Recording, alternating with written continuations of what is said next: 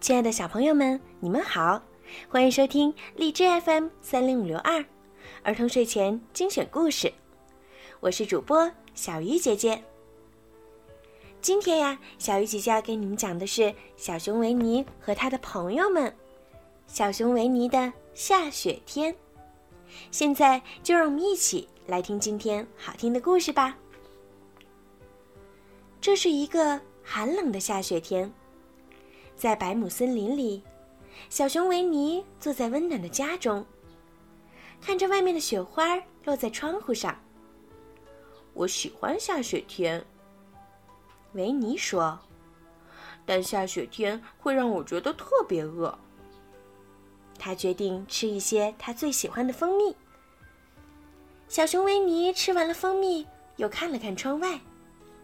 窗外没有雪花，只有一片白色。他想，一定是窗户出了什么问题。但很快，他发现是自己的家被大雪埋住了。糟糕，我该怎么出去呢？他开动脑筋，想着办法。维尼想了很久，终于想出了一个主意。他打算用蜂蜜罐挖开雪，把自己救出去。维尼挖了很久，终于挖开了一条通道，从雪里爬出来。辛苦半天了，我好饿呀。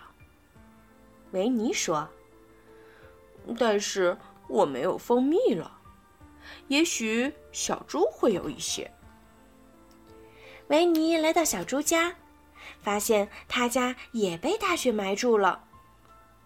维尼又用蜂蜜罐挖了很长时间雪，才救出了他的朋友。谢谢你，小猪打开家门，见到维尼时，激动的哭了起来。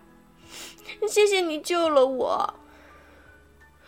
不用谢，维尼气喘吁吁地说：“你有蜂蜜吗？”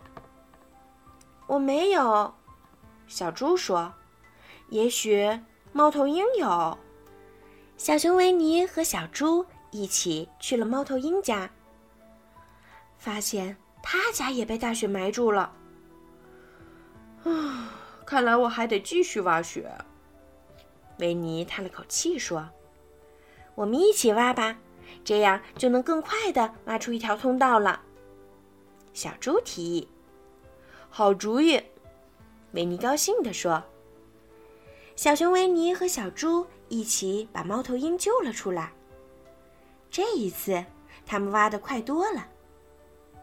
感谢你们的帮助，猫头鹰打开门说：“你们想喝点热茶吗？”“嗯，不用了。”维尼满怀希望地说。“你有蜂蜜吗？”在猫头鹰家暖和了一会儿后，三个朋友又去救瑞比。他们刚挖了一半雪，突然听到一阵抓挠的声音。那是什么声音？小熊维尼问道。可，可能是雪里藏着一只大象。小猪喊道。突然，瑞比从雪里钻了出来。你们在这干什么？瑞比惊讶的问。我们是来救你的呀。小猪说：“我正准备去救你们呢。”瑞比说：“我们兔子天生就是挖洞高手，你们不知道吗？”那我们快去救伊尔吧。”猫头鹰建议道：“我们四个一起挖雪，一定会非常快。”小熊维尼的肚子在咕咕叫，它想吃一些蜂蜜了。于是，小熊维尼、小猪、猫头鹰和瑞比来到伊尔家。四个小家伙一起努力的挖雪。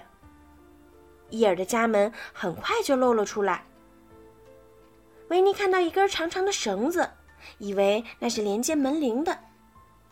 他用力拉了一下绳子，却听到了一个非常奇怪的声音：“哦！”如果我没有弄错的话，瑞比说：“这是伊尔的尾巴，不是连接门铃的绳子。”非常抱歉。”维尼满怀歉意地说。“没事儿。”伊尔叹了口气，伤心地说：“嗯，你们擅自挖开了雪，却没有人问过我的想法。”伊尔，我们只是想救你。”小猪解释道。“现在我们去看看罗宾吧，也许他也需要帮助。”小熊维尼、小猪、猫头鹰、瑞比和伊尔在森林里见到了罗宾，他也正在挖雪。你也被困住了吗？需要我们把你挖出来吗？小熊维尼问道。我们做这些已经很熟练了。我才没有被困住呢，罗宾笑了。我正在堆雪人呢。